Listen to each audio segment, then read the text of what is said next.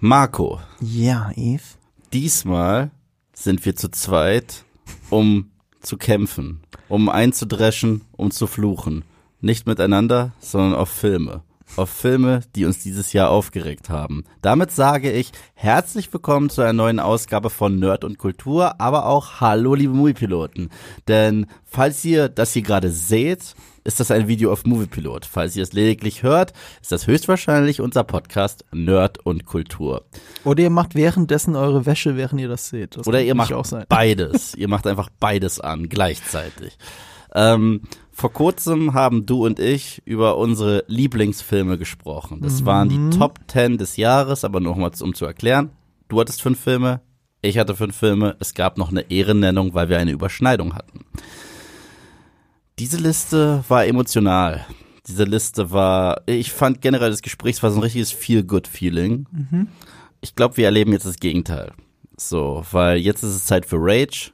Jetzt ist es, wie M. Night Shyamalan Will Smith genannt hat, in After Earth Cypher Rage. Immer noch, bis heute ist das der geilste Filmname aller Zeiten. Cypher Rage. Ich habe gerade Sci-Fi Rage verstanden, aber heißt Cypher vielleicht ist Rage. das auch das Wortspiel, das dahinter steckt. Wieso haben sie ihn nicht gleich Captain Man Awesome genannt? So. Aber, naja, auf jeden Fall. Ähm, hier wird es auch emotional, aber ich glaube eher lustig, weil ich probiere nie mit Wut zu prügeln, sondern mit Humor zu prügeln. Marco kann das auch sehr gut. Deswegen haben wir auch letztes Jahr über unsere Lieblings-Guilty Pleasure-Filme gesprochen. Das war auch ein sehr, sehr lustiges Gespräch. Und dieses Jahr haben wir schon in unserem äh, letzten Cast gesagt, wo wir über die Top-Filme gesprochen haben. Es gab dieses Jahr mehr schlechte Filme als gute. Ja, das ist wahr. Aber im Gegensatz zu dir schaffe ich es meistens, den Schlechten aus dem Weg zu gehen. Du stürzt dich da ja immer rein. Du willst die sehen. Deswegen ist, glaube ich, meine Liste. Ich muss gerade überlegen. Ja, doch. Das sind schon ziemlich schlecht. aber aber äh, ich glaube, viele von den Filmen, die du drin hast, sagen wir es so rum, Hm. die äh, habe ich gar nicht erst gesehen. Mm, Es gab einen Film auf der Liste, der mich überrascht hat, wie schlecht er war. Vom Rest habe ich nichts anderes erwartet. Und, Hm, ich überlege gerade, welcher ist. und über den werde ich auch noch sprechen, auf jeden Fall. Ähm, deswegen, Ah, okay, ja doch. ja, ein Film, also der war eine absolute Katastrophe und das hätte ich nicht gedacht, dass der so scheiße wird, aber der war unfassbar scheiße. Ähm, und deswegen, ohne weiteres, wer fängt eigentlich an? Fängst du an, fang ich an? Äh, du fängst an. Und nochmal zur Erklärung, weil du hast ja auch eine Flop, äh, hier diese Flop 10 hast du auch. Genau. Äh, bei unseren Top-Listen, wenn wir sie für Nerd und Kultur machen und um uns nicht zu sehr zu streiten, haben wir dann jeder fünf. Mhm. Und äh, bei Überschneidungen, und es gibt zwei, es gibt zwei Überschneidungen bei unseren Filmen, haben wir Ehrennennungen, die äh, genauso auf die Liste gehören. Genau. In dem Fall ist es eine, keine Ehrennennung, wenn man ehrlich ist. Es ist ein dishonorable mention. ja, genau. Und ich glaube, damit wurden alle Disclaimer disclaimed. Äh, ich kann es eventuell zu Spoilern kommen, würde ich sagen. Mini-Spoiler, also keine richtigen ja, weil Spoiler. diese Filme sind eh schon lange draußen, zumindest die auf meiner Liste. Ich muss mal deine Liste gucken. Ja, also bei, bei mir, einem meiner Filme kann man richtig krass spoilern. Ich würde sagen, ganz ehrlich, das sieht jeder voraus, aber ich möchte den Spoiler nicht machen. Okay. Ähm, aber ich glaube, ich kann ganz- ganz gut drum rumreden.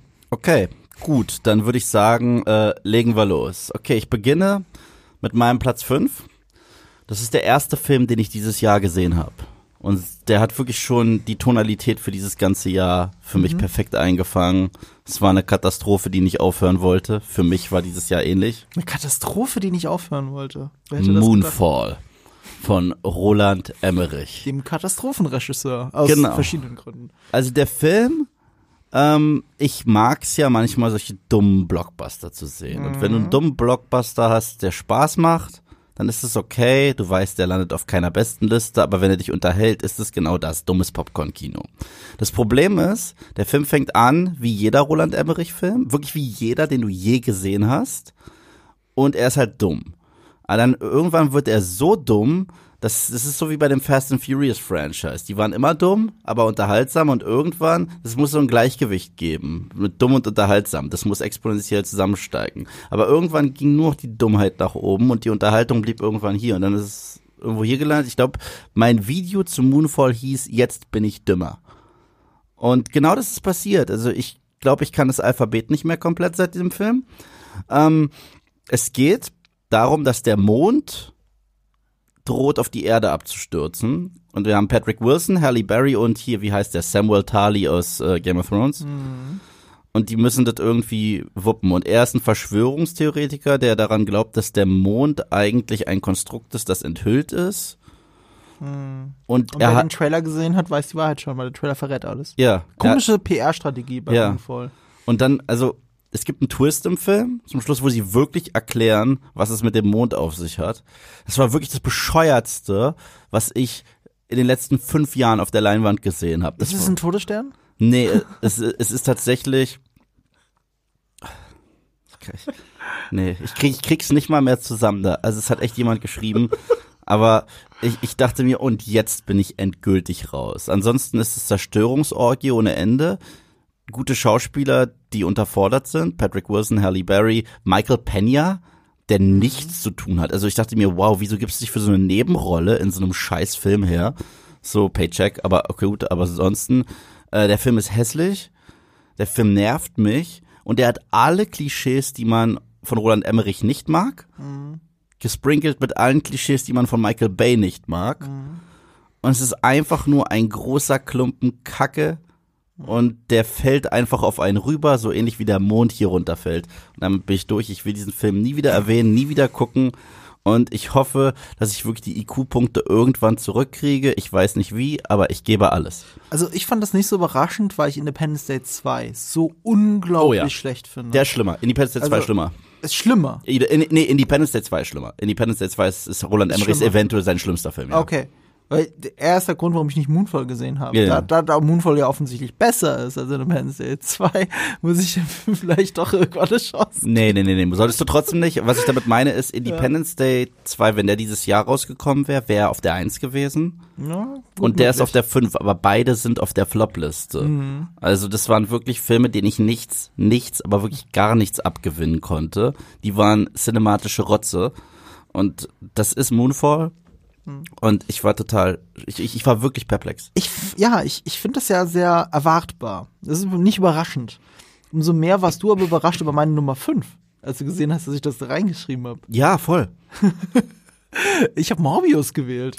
Ich sag dir, warum es mich überrascht hat, weil wir haben über diesen Film geredet und du meintest, ja, so schlecht ist der gar nicht. Und ich meinte, ich finde den richtig scheiße.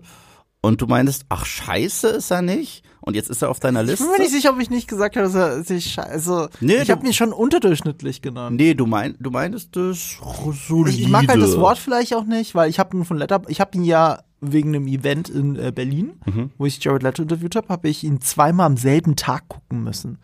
Ne, das musst du ja auch erstmal bringen. Ich habe ihn zweimal an einem Tag gesehen und das war auch das letzte Mal. Ähm, aber da habe ich schon, ich glaube, ich habe ihn direkt auf Letterboxd mit nur zwei Sternen bewertet. Und das ist vielleicht zu viel, werden viele da draußen sagen, aber äh, ich finde, es gibt schlimmere Comic-Verfilmungen. Es gibt noch schlimmere, in meinen Augen, also deutlich schlimmere. Äh, keine Ahnung, selbst, selbst Wonder Woman 2 würde ich, ne, würde ich da reinsetzen tatsächlich. Oder mindestens genauso schlimm. Hey, ist aus unterschiedlichen Gründen schlimm. Ja. Und äh, aber Morbius ist halt so. brrr. Es ist halt nicht so so richtig super scheiße finde ich ihn gar nicht. Ich habe finde man kann ihn gucken, aber es ist ein schlechter Film. Und weil er ein schlechter Film ist, gehört er auf diese Liste. Ich habe dieses Jahr bin ich die meisten schlechten Filme gut aus dem Weg gegangen und deswegen habe ich ihn reingesetzt. Über Morbius werde ich auch noch reden. Ähm, ich fand ihn schlimmer als du. Und ich habe die Trailer damals gesehen, fand die scheiße. Hab gesagt, das wird scheiße. Und dann war der Film scheiße. Also faires Marketing. So. Aber, äh, aber ich sag dazu später noch mal was, weil Morbius verdient es definitiv auf allen Floplisten zu, zu stehen. Und ich lache aber immer noch über dieses It's Morbin Time. Ja, eben. Aber das war ja nicht im Film. Das hat ja das Internet rausgemacht. Es ist, es ist genug für eine Fortsetzung. Und für dieses äh, Re-Release vom Kino, das war doch lustig. Das war sehr lustig. Dass sie ihn einfach nochmal reingebracht haben, weil sie dachten, durch diesen Internet-Hype würden mehr Leute wieder reingehen. Mm, War schon gruselig. Und wenn wir über gruselig sprechen, Ja, nicht so gruselig war anscheinend deine Nummer 4. Oder wie kannst du dir das erklären, Yves?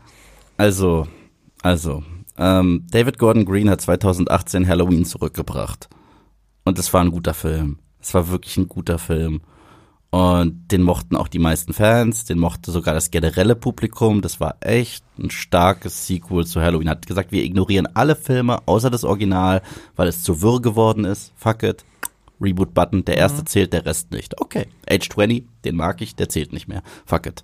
Laurie und Michael keine Geschwister mehr. Okay, dann ist das so. Ich finde es sogar besser, dass sie keine sind. Ich mochte diese Entscheidung nie in den Drehbüchern. Okay.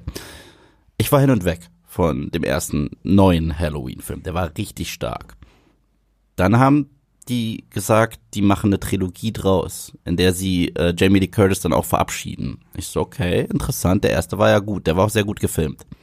Dann kam der zweite raus, Halloween Kills. Die meisten haben ihn gehasst. Ich bleib dabei, ich habe sogar den Director's Cut zu Hause. Ich finde das einen soliden Slasher. Er war nicht so gut wie der erste, aber ich finde, er hatte sogar ein paar clevere Ideen, gerade wenn es um Michael ging. Die haben halt nichts mit Jamie Lee Curtis gemacht, die verbringt den ganzen Film im Krankenhaus. Aber was sie mit Michael gemacht haben und wie er gefilmt war und die Eröffnungsszene, die aussah wie ein Film aus den 70ern, die haben sogar die Kamera geändert und so weiter, fand ich geil. Und deswegen war ich gefühlt der Einzige, der gesagt hat, Halloween Ends kommt auf die Liste der Filme, auf die ich mich freue. Ich will wissen, wie das ausgeht. Und jetzt habe ich es gesehen. Und um es dir, der diese Filme alle nicht gesehen hat, dir einen Vergleich zu geben, das ist der Rise of Skywalker von äh, Halloween. Was ich damit meine ist, der Halloween Kills war der Last Jedi. Mhm. Und äh, der wurde sehr gemixt aufgenommen. Da dachten die sich, wir machen jetzt einfach einen Film, wo wir einen Zeitsprung haben ziehen uns irgendwas aus dem Arsch und hoffen, es fällt keinem auf. Und das haben sie hier gemacht. Also, das ist, das ist, das ist Rise of Skywalker eigentlich. Es ist eins zu eins nur die Halloween Edition. Michael Myers lebt in einer Kanalisation seit Jahren und ist Pennywise. Und er ist ein alter Mann mit einer Maske, der nicht isst, nicht trinkt, aber auch irgendwie nicht tot ist. Mhm. Er lebt in der Kanalisation und zieht da manchmal Leute rein, so wie Georgie reingezogen wurde in It. Mhm. Okay. Aber Michael Myers hat in diesem Michael Myers Film eine Screentime von sieben Minuten. Okay. Dann haben wir einen Jungen, der heißt Corey. Und ich weiß nicht, warum er die Hauptfigur ist. Versteht kein Mensch. Wir haben ihn nie gesehen. Er gibt's auf, so somehow Corey returned.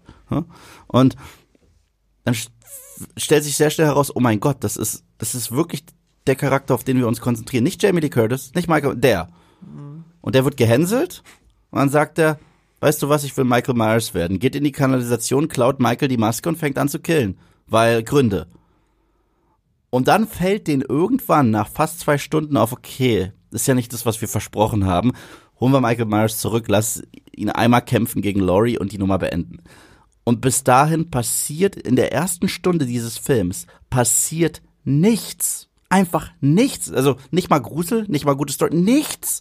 Es gibt die Eröffnungsszene ist stark und ich dachte mir, wow, nach der Eröffnungsszene mal gucken. Und dann war nichts. Es ist einfach, in diesem Scheißfilm ist nichts passiert. Es war da sowieso nicht gruselig. Es gab keine Atmosphäre.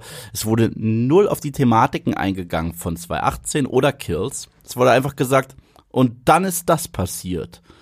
Und es, es ist eine der schlimmsten Sachen, die ich in Franchises hasse, ist, wenn jemand sagt, und dann ist das passiert.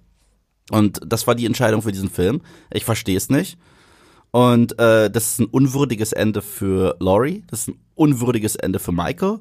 Das ist ein unwürdiger Film.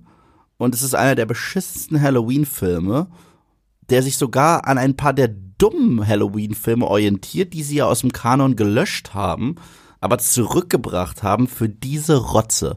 Ne, also ich fand den richtig kacke.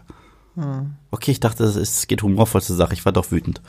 So. Ja, aber die ist, viel Hass ist viel Hass. Ja, weil Halloween Ends hat mich wütend gemacht. Der hat mich wirklich wütend, weil weißt du, du musst dir vorstellen, es ist so, als wenn du einen Kumpel hast mhm. und dir alle sagen, der ist kacke, ja? Und, und du bist derjenige, der sagt, nein, das ist mein Freund, ich verteidige ihn. Und du verteidigst ihn und du verteidigst ihn und du verteidigst ihn und dann, ehe du dich übersiehst, haut er dir ins Gesicht. Und dann kannst du sagen, scheiße, die hatten alle recht und mein Herz ist gebrochen. So fühle ich mich, wenn ich über Halloween Ends spreche. Wieso machst du ein Foto von mir? Ich will, ich will, will ein, ein, ein ich wollte an den Moment, in dem du wütend bist, so. festhalten. Jetzt bist du ein erstaunter Moment. Na, na, na, na so habe ich mich auf jeden Fall gefühlt, ja. weil ich war derjenige, der mhm. jetzt ein Jahr lang Halloween Kills verteidigt ja. hat und gesagt hat, die Conclusion wird geil. Mhm. Das ist die Conclusion, das ist Durchfall. Nee, also Halloween Ends ganz klar einer der beschissensten Filme der Reihe und des Jahres. Aber was ist deine Nummer vier? Also, äh, ihr merkt schon, das war ein bisschen spoileriger, aber so wie du es erzählt hast, will man den Film sowieso nicht sehen. Nee. Also deswegen ist das eine klare Warnung. Ich glaube, meine Nummer vier ist auch ein bisschen überraschend. Ich habe das auch erst gesehen, weil ich auf Letterboxd ganz, ganz banal, ich hätte gar nicht dran gedacht, dass ich den Film da reinnehmen könnte. Und dann habe ich auf Letterboxd einfach nach Wertungen sortiert dieses Jahr und dann war bei den zwei Sterne Wertungen, also es waren schon einige tatsächlich, wo ich auswählen konnte und dazu gehörte ja Morbius, äh, war ein Film dabei, überraschenderweise dabei. Und da habe ich gedacht so, stimmt, eigentlich gehört er auf so eine Liste, obwohl ich nicht im Traum daran gedacht hätte, ihn da reinzunehmen. Fantastic Beasts, The Secrets of Dumbledore. Hm. Ich fand den echt schlecht. Also richtig schlecht. Und im Gegensatz zu Morbius, und äh, ich ranke ihn ja hier schlimmer als Morbius, Morbius ist egal. Das habe ich ja auch damals in unserem Talk gesagt. Es ist egal. Das ist der Bennett, das ist das Gut an dem Film. Es ist völlig wurscht. Es ist wurscht für Marvel. Es ist wurscht für, äh, es tut mir nichts weh, was da passiert. Aber dass die Fantastic Beasts Filme nach einem soliden Start mit dem ersten Film schon mit dem zweiten deutlich und mit dem dritten überdeutlich in so eine unglaublich fade Mittelmäßigkeit abgedriftet sind, die überhaupt nur möglich ist, weil sie mit viel Budget gestemmt wird und jetzt an einem Punkt angekommen ist, wo sie nicht mehr genug einspielt und es vielleicht, vielleicht sogar der letzte Film der Reihe ist und es sollten fünf sein. Das ist schon traurig und äh, ehrlich gesagt nach dem Film auch kein Wunder. Ich war überrascht, weil ich fand den in Ordnung tatsächlich. Also ich fand, äh, ich, ich fand den überraschend okay, bis, bis ganz gut. Also es war jetzt kein Megafilm. Findest, aber du, find, findest du den zweiten besser Na, oder schlechter? Ich fand den zweiten so schlimm, dass ich den besser fand. Ich fand, also, wie gesagt, ich habe halt letztes Jahr das allererste Mal überhaupt Harry Potter gesehen. Ich habe da ja keine Nostalgie zu und äh, gar keinen Bezug. Das heißt, also bis, bis letztes Jahr hatte ich das nicht. Und ich habe die ganze Harry Potter-Reihe geguckt, die hat mir gut, die hat mir echt gut gefallen. Da habe ich Fantastic Beasts geguckt. Hat mir nicht so gut gefallen wie Harry Potter, aber fand ich charmant. Dann kam Teil 2, habe ich gesagt, was ist das für eine Rotze? Weißt du, das, das Ding ist, Teil 2 hat ein super beschissenes Ende auch. So Richtung, was alles am Ende passiert, ist einfach so, aus dem Hut ziehe ich jetzt noch ein Kaninchen raus, ne? Das vorher nicht da war. So, das ist, Hauptsache ich habe eine Wendung drin, die nie wirklich absehbar war. Und das ist halt schlecht für eine Wendung. Und, ähm, und das wirkt aus dem Hut gezaubert und absurd und macht alles kaputt. Das macht den zweiten so schlimm. Was den dritten, finde ich, deswegen für mich schlimmer macht, ist, dass er nicht mal das hat. Was der dritte hat, ist, ich fange so und so an, das ist die Ausgangssituation. Äh, hier, ähm, weißt schon, Dumbledore, äh, nicht Dumbledore, Grindelwald. Äh, Grindelwald äh, wird von allen gehasst und er ist eigentlich der nächste Hitler und so weiter und so fort. Und die anderen müssen eine Gruppe formen. Das ist die Ausgangssituation. Und ohne jedwede Art von Charakterentwicklung oder Progress in der Story endet der Film in genau dieser Konstellation wieder. Das ist so ein auf der Stelle treten, dass es sogar noch schlimmer ist für mich als der zweite, weil er auf der Stelle tritt. Der zweite macht wenigstens irgendwas. Aber, aber der hier macht nichts. Ich fand halt Mats Mikkelsen in der Rolle wieder echt toll. Also ich fand ihn sogar besser als Johnny Depp und ich mochte Johnny Depp in der Rolle, obwohl ich den Film scheiße fand. Ich finde ihn auch besser als Grindelwald. Mhm. Ähm, aber Johnny Depp hat ja wenigstens irgendwas gespielt. Mats Mikkelsen macht in dem Fall, Mats Mikkelsen macht nie was verkehrt, aber Er macht diese, Hannibal. diese, diese Version, nicht immer Hannibal, aber das habe ich schon irgendwie, das ist sein 0815 Standardbösewicht. Ich hoffe, das macht er, ich hoffe, Indiana Jones ist da mehr dran, wenn er in Indiana Jones zurückkehrt, um auch 0815 deutschen Bösewicht zu spielen. Für den hast, auf den erzählst du ja, äh, auf den freust du dich, ne? Ja, aber das liegt an James Mangold. Halt. Und bei den Fantastic Beasts Filmen zieht sich halt eins auf eine Spitze durch, was mich hier an den Harry Potter Filmen seit Ewigkeiten stört. David Yates, der Regisseur seit dem fünften Teil. Das ist halt, also der macht ja auch nichts anderes als Harry Potter und hat von nur, in Anführungsstrichen, Fernsehen gemacht. Und ich finde, das merkt man all diesen Filmen an. Und die leiden darunter, dass ein mittelmäßiger Regisseur einfach nur abfilmt, was irgendwo in einem dummen Drehbuch steht. Und also wirklich in einem dummen Drehbuch. Und das, das ist halt wirklich, also für mich war der Highpoint von Harry Potter wird immer der dritte Film sein, von Alfonso Cuaron. Zufälligerweise ein Oscar-Preisträger, der, der am meisten einen Film gemacht hat, der am weitesten weg von, den, von der Literaturvorlage ist, was halt viele dran hassen. Aber genau deswegen mag ich den dritten Teil so sehr. Das ist ein richtiger Film. Und alles danach ist ein, also der vierte ist auch noch okay, mag- aber alles danach ist, äh, Ich mag tatsächlich den vierten Harry Potter Film am meisten. ja, aber du bist nicht der Einzige. Ja. Ich glaube, es sind recht viele sogar. Also ich bin eher mit der Meinung, der dritte ist der beste, äh, eher alleine. Aber man, aber man merkt die Regie, man merkt es einfach. Und David Yates ist so mittelmäßig. Und wenn dann noch das Drehbuch schlecht ist, dann ist es richtig schlecht. Und Fantastic Beasts ist halt so sehr auf der Stelle getreten, ich musste ihn da einfach draufsetzen. Ähm, und der beste Grindelwald bleibt für mich einfach äh, Colin Farrell. Mm, ja, Colin Farrell. der war der Hätten Beste. sie mal lieber ihn zurückgebracht. Das hätte sogar in der Story Sinn ergeben, dass irgendwie Johnny Depps Grindelwald sich gesagt hätte, ach, irgendwie habe ich mir Jung doch besser gefallen. Fertig, ne? Colin Farrell war mega. Da muss man auch nichts erklären oder so. Der kann einfach als Colin Farrell weiterlaufen. Also der war echt gut. Ja. So, und Fantastic Beasts 1 hat ja auch seine Probleme, aber das, was er auch geschafft hat, auch an Magie, an Magie durch die Leinwand, ist halt jetzt endgültig verloren mit dem dritten. Und Fantastic Beasts 1 der einzige Teil der Reihe, wo es noch um diese Biester geht, eigentlich Mhm. so richtig, weil eigentlich hat Newt Scamander seit Teil 2 nichts mehr zu tun. Das ist das Gesicht der Reihe und, und es ist halt, Uwe ist auch dabei. So. Es ist, das ist im, im, da im dritten noch auffälliger. Ja, ja, sehr. wie, sie, Bi- wie sie Szenen mit Viechern reingeschrieben haben, Nur damit, damit er was er eine Berechtigung hat. hat. Ja, die Szene mit diesen Krabben. Und sie haben ja auch runterdegradiert. Also er ist nicht mehr der richtige Protagonist des Films. Wer ist es denn überhaupt? Das Niemand. ist ja schon, ja genau, es soll ein Ensemblefilm sein, aber das schafft er ja auch nicht, weil sie, dafür trennen sie die Handlungsstränge wieder zu sehr auf. Ähm, Und der erste war zumindest ein Period Ja. Piece. Das haben die ganz nett gemacht. Also ich fand dieses, Ja. äh, dieses Ja. äh, New York äh, in den, wann, wann soll er spielen? 40ern?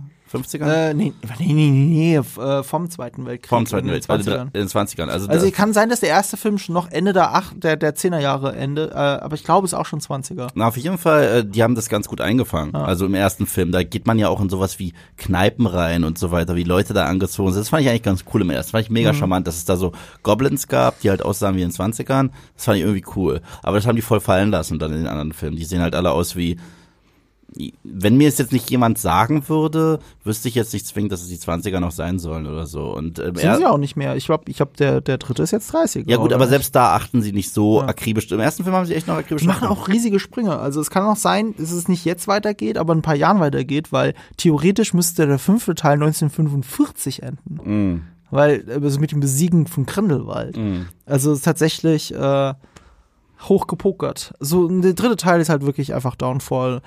Äh, ja. Irgendwie war es ja auch absehbar. Ich habe ja auch nicht viel erhofft, aber ich, selbst diese Erwartungen wurden untergraben. Mhm. Ähm, ich frage, ist, das würde mich jetzt interessieren, was hast du eigentlich erwartet bei der Nummer drei? Nichts. Ich habe die, habe die noch nicht gesehen. ich hab die PV verpasst. Ja, ich war im Urlaub, Ja. habe ich all die Kritiken gesehen. Ich so, oh oh. Und dann dachte ich, ja, ich mag den Charakter in den Comics ganz gerne. Mhm. Und äh, will mal sehen, was sie aus ihm machen. Weil ich mag auch Anti-Helden in Comics und ich finde, Black Adam Mhm. ist ein cooler Charakter, hat eine coole Comic-Geschichte, aus der man so viel, das habe ich damals schon im Podcast mit dir gesagt, als wir über die DC-Projekte gesprochen haben. Ja. Da meinte ich auch, The Rock ist Faust aufs Auge Casting, man kann da so eine richtig geile Story erzählen. Ähm, Es gibt aber ein großes Aber daran. Wenn du The Rock castest, er hat keinen Bock mehr, einen Bösewicht richtig, Mhm. ja, richtigen zu spielen. Richtig, richtig. Also ein Antagonist vielleicht, so wie bei Fast and Furious. Am Anfang ist er ein Antagonist, aber er ist ja nicht böse. Mhm. nee, er ist der Cop. Ja, ich glaube, seit Doom spielt er nie wieder Bösewichte. Mhm. Ich weiß nicht, ob es an Doom liegt oder woran auch immer, aber er hat damit aufgehört. Und in dem Die Moment, wo Marke. er als Black Adam gecastet war, war mir klar, was auch immer Black Adam in den Comics mal gewesen sein könnte, das hier wird eine weichgespülte, Hauptsache er ist irgendwie gut fassen. Und das Ding ist, selbst in den Comics hat er sich irgendwann gemausert zu einem Anti-Helden. Mhm. Aber sowas haben wir im MCU besser gesehen. Loki hat angefangen als Schurke und über Filme hinweg wurde er zu einem Anti-Helden. Mhm. Hätte man mit Black Adam machen können. Haben die nicht gemacht. Ich habe nichts erwartet. Sebastian meint das scheiße, alle Leute um mich rum meinten scheiße und ich meinte, ja, aber vielleicht ist es so eine Halloween Kills Nummer, wo ich so aus irgendeinem Grund der ein, Einzige bin, der sagt, äh, mal gucken, weil ich halt ein krasses Herz für DC habe und DC Comics im Gesamten total liebe. Ich bin ja mit DC Comics mehr groß geworden als mit Marvel Comics, außer Spider-Man und X-Men. So habe ich DC hoch und runter gelesen und dachte, ach fuck it, ich gib, gib mir das jetzt. Und The Suicide Squad unter James Gunn war mega und deswegen, ich gebe der nochmal eine Chance. Und dann habe ich ihn nachgeholt. Ich hätte gedacht, du, äh, hauptsächlich, weil Shazam dir gefallen hat. Ich liebe Ich mag Shazam. ja Shazam nicht so Ich liebe sehr. Shazam, den fand ich wirklich wundervoll. Und da dachte ich mir, cool, vielleicht bauen die hier so das Gegenstück zu ihm auf. Und, Mhm. Ja. und ich dachte auch, Ich glaube, das machen sie schon. Ich dachte, Ja, auch, es, die, ich dachte auch, es wird Anspielungen geben auf Shazam. Das ist das Lustige. In dem Film gibt es fünf Millionen DC-Anspielungen und nicht eine davon ist Shazam. Die eine, die es hätte geben müssen, gibt es nicht. Aber trägt er die nicht schon auf der Brust, die Anspielung? Nein, aber trotzdem, weißt du, weil er spielt ja auch im gleichen Jahr, wo ein Shazam rumläuft. Da Mhm. hätte man echt was machen können. Die machen nichts. Dieser Film bringt alle, und ich meine wirklich alle klassischen Fehler zurück, die wir in Superheldenfilmen hassen. Und ich meine alle. Alles, was Leute schon gehasst haben in Batman wie Superman, obwohl wir dem Film was abgewinnen können, alles, was die Leute gehasst haben in Suicide Squad, dem ersten, bringt dieser Film richtig zurück. Zum Beispiel ein Hauptcharakter, der keinen Arc hat, check. The Rock ist einfach da, sagt, ich bin böse, obwohl er nicht böse ist. Dann sagt er, ich bin kein Held, aber richtig böse bin ich auch nicht. Und zum Schluss sagt er genau das Gleiche. Okay, check. Action, die einfach nur beschissen aussieht mit CGI-Gekotze, so wie äh, Enchantress in Suicide Squad. Check. Namenlose Armee, die Last Minute kommt und aussieht wie Müll. Check. 20.000 Charaktere auf den äh, Bildschirm sch schmeißen, die bringen die Justice Society rein. Habe ich einen davon kennengelernt. Ein. Nee. Pierce Brosnan ist hier Dr. Fate und es ist Pierce Brosnan und wenn der irgendwie redet, ist der ganz cool. Aber ich habe ihn nicht kennengelernt. Dann gibt es tatsächlich drei andere Figuren die sind einfach nur da. Und die laufen andauernd durchs Bild. Die, weißt du, was die gebracht haben? Die haben diesen, hast du diesen fürchterlichen Mumienfilm gesehen mit Tom Cruise? Ja. Die bringen eine Szene, die aus dem Film hätte sein können. Und da hat mir sogar das James Gunn Fanherz geblutet. Weil in, sag ich dir gleich, warum es mit James Gunn, okay. Und zwar in ähm, Die Mumie kam ja Russell Crowe, so in der Hälfte, war Dr. Jekyll, aber er war der Nick Fury dieses Universums. Ja. Die Mumie haben sie kurz gefangen genommen, während er eine halbe Stunde lang erzählen kann, was noch alles kommt in diesem Universum. Okay. Die schreiben Black Adam aus dem Film raus. In einem Film, der Black Adam heißt. Und äh, auf einmal bringt man Amanda Waller zurück und sogar hier äh, Hard, Hardcore, wie heißt sie aus Peacemaker? Harcourt. Hardcore Echt? spielt mit. Okay. So viel zum Thema Spoiler, aber okay. Ist mir wurscht. ich merk schon. Und die winken kurz und sagen, es gibt übrigens auch The Suicide Squad. Ja. Also es ist halt wirklich schlimm. Es ist wirklich schlimm. Du merkst, es ist einfach nur da, damit die sagen, ja, ja, ja, Viola Davis als Amanda Waller gibt es noch. Ja, ja, ja. Das spielt in der Kontinuität von The Suicide Squad und Peacemaker, obwohl das da überhaupt nicht reinpasst von Tonalität. Die Action ist wirklich Ich glaube, bei Suicide Squad passt sehr viel von der Tonalität ran, weil die da einfach alles reingedrückt haben. Mhm. Also wirklich von Superman-Mythos bis äh, Hexen. ja. Also, nein, nein, nein, nein, nein. Ich meinte alles. The Suicide Squad. The Suicide Ja, Squad. weil es ja äh, äh, der Charakter aus Peacemaker und The Suicide ja, Squad, okay, diese, ja, sowieso, äh, ja. wie heißt sie, Harcourt? Harcourt, ja. Ja, sie, sie spielt mit. Und, Ah. und, und sie gibt's ja nur in The Suicide Squad und Peacemaker. Ähm, die war ja nicht im ersten Suicide Squad. Und es ist, es ist wirklich eine absolute Katastrophe, der Film. Er äh, bringt dann natürlich, und das weiß die ganze Welt, in der Post-Credit-Scene Henry Cavill zurück. Und klar, da freut man sich irgendwie, weil Henry Cavill ein super Superman war. Aber wenn das alles ist, was dieser Film zu bieten hat, eine Post-Credit-Scene ist, ist es erneut alles, was ich am modernen Hollywood hasse. Weißt du, was sie in einer Szene bringen? Wenn Black Adam das erste Mal angreift, das ist dieser Suicide Squad-Effekt vom ersten Teil. Verstehst du, er hat einen schwarzen Anzug und heißt Black Adam. Dann haut der Leute zusammen und dann spielen sie Painted Black von den Rolling Stones. Das war so wie als der Knast, in dem Will Smith war in Suicide Squad in New Orleans war, dass sie House of the Rising Sun spielen, weil es spielt in New Orleans. Ich dachte mir, das ist das Niveau, wo wir jetzt sind. Das sind halt geile Songs, aber ist denn die Szene wenigstens sonst gut? Also, Nein, es gibt ist? nicht eine gute Szene in dem Ach. Film. Es gibt wirklich gar nichts. Und das Spannende Ich habe ist, die Post-Credit-Scene auch gesehen, die war auch nicht gut. nee. Und die wurde auch ganz klar später einfach noch rangerotzt und gedreht. Und dafür, dass The Rock immer übrigens noch nicht einsehen kann, dass der Film Kassenflop ist, was er ist, ja, diesen Film zehn Jahre lang gehypt hat. Das gibt man uns? Das? Also das hätte wirklich, jedes Drehbuch hätte besser sein können. Der Film ist schlechter als, nein, ist er nicht, stimmt. Aber, äh, aber er ist fast, aber er ist fast so, Sag's, sch- sag's, sag's. Ist Er ist- schlechter als Morbius oder nicht? nein, er ist fast, er ist fast genauso schlecht wie Fast Morbius. genauso schlecht. Ich glaube, Morbius ist nicht ganz so schlecht. Aber ich so wie war, du das sagst, nicht ganz so schlecht. ich war äh, fertig mit der Nummer. Also das, weißt du, ich habe so eine richtige Hass-Liebe-Beziehung mit dem DCEU. Ja, ja. Die bringen immer manchmal, wenn die da was Geiles bringen, ist es besser als alles, was Marvel macht. Aber dann bringen sie sowas. Und sorry, das wird bei Marvel nicht durchgewunken, der Quatsch. Das ist richtig. Das ist, das ist tatsächlich richtig. Das wird bei Marvel nicht durch. Vielleicht Captain Marvel. aber, der Unterschied ist, Morbius ist egal.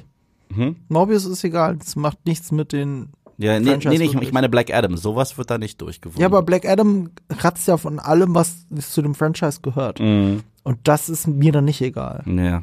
Also, also das war echt schlimm. Und das Traurige ist, du siehst halt so viel Potenzial on screen. Das macht es Mhm. halt irgendwie trauriger.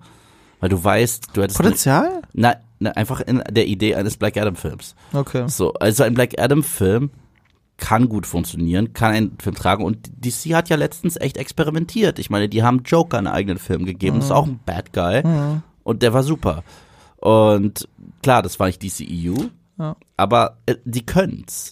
Das ist das, was ich mal gesagt habe. Ist ab dem Moment, wo, wo jemand, der auch so viel mitredet, wie Dwayne Johnson, Black Adam wird, war mir klar, okay, das wird so ein, das wird ein schlechter Dwayne Johnson-Film. Der ganze Film fühlt sich eher an wie ein Trailer für Dwayne Johnson Ja. und nicht wie ein Black Adam Film, was Glaub echt ich. was mega schade ist, weil äh, und es ist halt auch so eine Sache. Äh, Dwayne Johnson, eins muss man ihm lassen, der Typ hat eigentlich mega Charisma. Der grinst und die Sonne geht auf und er kann halt zig Filme tragen, egal wie schlecht sie sind. Den Film trägt er nicht. Den Film trägt er wirklich nicht. Also er ist, er ist halt da.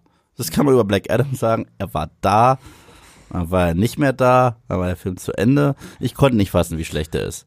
Deswegen habe ich noch nicht geschaut. Also Ich habe mir das noch aufgehoben und justamente, ich habe äh, halbe Stunde, bevor wir die Aufnahmen gestartet haben, habe ich die Pressemitteilung gekriegt, wann der im Home Release startet.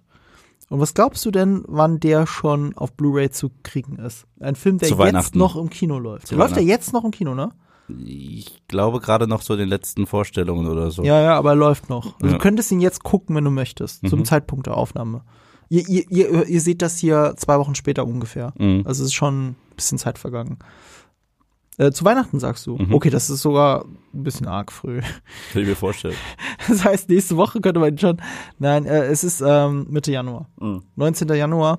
Und die Ironie ist, fast parallel dazu, ich glaube ein paar Tage vorher, ähm, ist, oder vielleicht doch zeitgleich, wird Peacemaker released, die Mhm. Serie. Und das ist halt High Time DC. Und beides Und spielt im gleichen Universum. Und das haben sie ja hier richtig krass probiert mit äh, Hardcore, äh, Hardcore und, und Amanda Waller haben sie ja wirklich probiert, das zu connecten zu Peacemaker oder zumindest zu The Suicide Squad. Das heißt, da wird ja schon James Gunn zumindest in Gesprächen da gewesen sein und da auch seinen Input gehabt haben, dass das seine Charaktere sind und bla bla. bla. Er ist verheiratet mit Hardcore. Ja, ich weiß. Das ist seine Ehefrau. Ich weiß. er war gemeint. Ja, und, des, und deswegen denke ich mir, wie kann das passieren? Wie kannst du The Suicide Squad machen und dann das? Wie ist das möglich? Also deswegen, ich bin jetzt gespannt, wie das sich bei DC jetzt äh, entwickeln wird unter äh, James Also, Gunn. wie kannst du das machen? Meinst du nicht ihn, weil er Nee, nee, ich meine die Chef Schi- ist? ich weil meine die- damit hat er noch nichts zu tun. Nee, hat er auch nicht, hat er auch nicht. Ich meine, Genau. wie kann ein Studio sowas machen? Ja. Aber ich bin sehr gespannt jetzt äh, unter James Gunn. Was ich sehr geil finde, ist, dass er vor kurzem gesagt hat, unsere Top-Priorität ist Superman. Hat er jetzt äh, vorgestern gesagt. Mhm. Ja, ja, richtig. Ich hoffe aber, dass das bedeutet, dass Henry Cavill Superman bleibt. Ich weiß es halt nicht. Nee, das heißt es nicht unbedingt. Nee, nee, ich, ich, Ja. das weiß niemand. Aber ähm, ich hoffe es trotzdem, weil ich finde, er ist ein ganz toller Superman. Ich liebe Henry Mhm. Ja. Cavill als Superman. Ich auch. Aber Er ist wow, mein Lieblings-Superman. also Gott bewahre uns von mehr Filmen wie Black Adam. Das ist, äh, also das Schlimme ist, es sind halt so Sachen, über die man hier meckert. Oh, wo, wo ich auch so dachte, ich dachte, da wären wir drüber hinweg. Also es sind so alle diese Stolperfallen, die das Comic-Film-Genre, als es noch so auf unsicheren Beinen gelaufen ist, gemacht hat. Aber sorry, wir, wir Damit ist es ja ähnlich zu Morbius, finde ich, oder? Morbius fühlt sich auch an Mhm. Ja, wie ja. Comic-Verfilmung Anfang der Nullerjahre. Ja, genau. genau. Und so, fühl, so so. fühlt er sich auch an. Ja. Und, äh, und deswegen, die, die Filme haben überraschend viel gemeinsam. Mhm. Und äh, sind beide scheiße. Aber ja, deswegen Black Adam, ich, ich habe ihn geguckt. Und ihn, und ja. Ich, ich glaube aber, was Black Adam, warum Black Adam sich nicht wie ein Comicfilm aus den Nullerjahren anfühlt, ist, ohne ihn gesehen zu haben, ist eben dieses ganze Franchise-Building, von dem Mhm. du geredet hast. Weil das ist in diesem Film ja nicht drin. Diese Anfang der Nulljahre Comic-Filme waren noch viel mehr für sich stehend. Das ist auch den X-Men-Filmen zum Ob- Verhängnis geworden. Obwohl das lustig ist, die hatten trotzdem meistens eine Post-Credit-Scene, aus der nur nie was geworden Ja, ist. ja, genau. Das ist halt so ich lustig. habe das jahrelang gar nicht gewusst. Ja. Ich habe bei den X-Men-Filmen habe ich nie gedacht, den Cra- hat mir auch keiner erzählt. Mhm. Also das war so eine nicht, es ist nicht Prä-Internet-Ära, aber es ist eine Ära, wo nicht jeder die ganze Zeit im Internet war. Deswegen ist es ja so lustig, als damals Iron Man 1 lief und ich mit einem Kumpel da war Mhm. und es der Post-Credit-Scene kam, wo Nick Fury kam, Sam Jackson und sagt, ey, ich bin hier, um mit dir über die Avengers Initiative Mhm. zu sprechen, hat sich mein Kumpel zu mir gedreht und gefragt, was sind die Avengers? Ja. Und ich meinte zu ihm, das werden wir eh nicht sehen. So, aber ich gesagt, es ist egal. Äh, So, als ob, als ob wir hier einen Avengers-Film kriegen, was so witzig ist. Guck mal, wo wir heute 2008 I, weißt du, aber, aber, aber, aber will man mich, mir das wirklich anlasten? Das war im Zeitalter, wo wir Fantastic Four Rise of Silver Surfer bekommen haben. Also, äh, das, deswegen, ich dachte, dass das wieder alles äh, geäxt wird. Ich fand den Iron Man damals so super, aber äh, Deine hellseherischen Fähigkeiten Avatar, sind der Grund, warum ich glaube, dass mein Avatar-Wette doch noch eine Chance hat. mal gucken, mal gucken. Aber ja, Black Adam, äh, verdienter Platz drei. Interessanter Kontrast zu meinem Platz 3. Weil äh, Black Adam haben wir ja durch den Misserfolg an der Kasse, äh, wissen wir ja, dass ihn offensichtlich nicht genug Leute geschaut haben. Mhm. Umgekehrt ist mein Platz 3 ein Film, den sehr viele Leute geschaut haben. Ich glaube, du aber nicht, oder? Weißt du noch, was es ist? Ah, okay, ich sehe schon. Oh, warte, warte, das ist, Es ist einer der erfolgreichsten Filme des Jahres, wenn es darum geht, gesehen worden zu sein. The Gray Man von Netflix. oh, nee, nee, habe ich nicht The gesehen. Gray Man, der bis dato teuerste Film bei Netflix, gibt's aber immer mal wieder einen neuen. Ich weiß, dass die sich selber das gar nicht so sehr draufschreiben, wie es aber den Nachrichten immer zu lesen war. Deswegen kann es sein, dass er in Wirklichkeit überhaupt nicht der teuerste Netflix-Film war bis zu diesem Zeitpunkt. Wer weiß das schon so genau? Wenn man den Film gesehen hat, sieht man auch, wo das Geld hingeflossen ist. Viel in CGI, das trotzdem nicht teuer genug war anscheinend. Und gleichzeitig haben wir einfach einen Star Power. Äh, der Film von den Russo-Brüdern, ne? Und wir haben ja gerade noch von äh, Avengers Endgame, hast du ja angedeutet. So, Avengers, weiß ja keiner. Und dann kommt von den Russo-Brüdern, die Endgame gemacht haben, eben The Grey Man. Und The Grey Man ist ein äh, Spionagefilm. Und auch wenn ihr ihn nicht gesehen habt, ich garantiere euch, dass ihr ihn schon mal gesehen habt, weil meine Letterbox-Review dazu ist witzigerweise, glaube ich, die erfolgreichste Review, die ich dieses Jahr gemacht habe Wow. äh, mit irgendwas 400 Likes oder so. Es klingt jetzt ganz wenig im Verhältnis zu YouTube und so, was wir sonst so machen. Ich weiß nicht, wie ich das geschafft habe, aber ich habe irgendwann auf Letterbox habe ich festgestellt, hey Marco, was? Du hast, ich muss gucken, 13.000 Follower? Wie konnte das passieren? Ich habe keine Ahnung. Ich habe wirklich keine Ahnung. Auf, auf, auf Instagram oder Twitter habe ich länger gebraucht. Meine Review zu diesem Film auf Letterboxd ist eine große Liste. Eine große Liste mit Haken. Sachen, die in dem Film vorkommen, die man schon in 500 anderen Spionagefilmen gesehen hat. Ich lese sie einfach vor. Das ist jetzt Go. perfekt für diesen Zeitpunkt. Doppel-Null-Agenten, die nicht so heißen dürfen. Die super, die super geheim sind, aber trotzdem jeder kennt.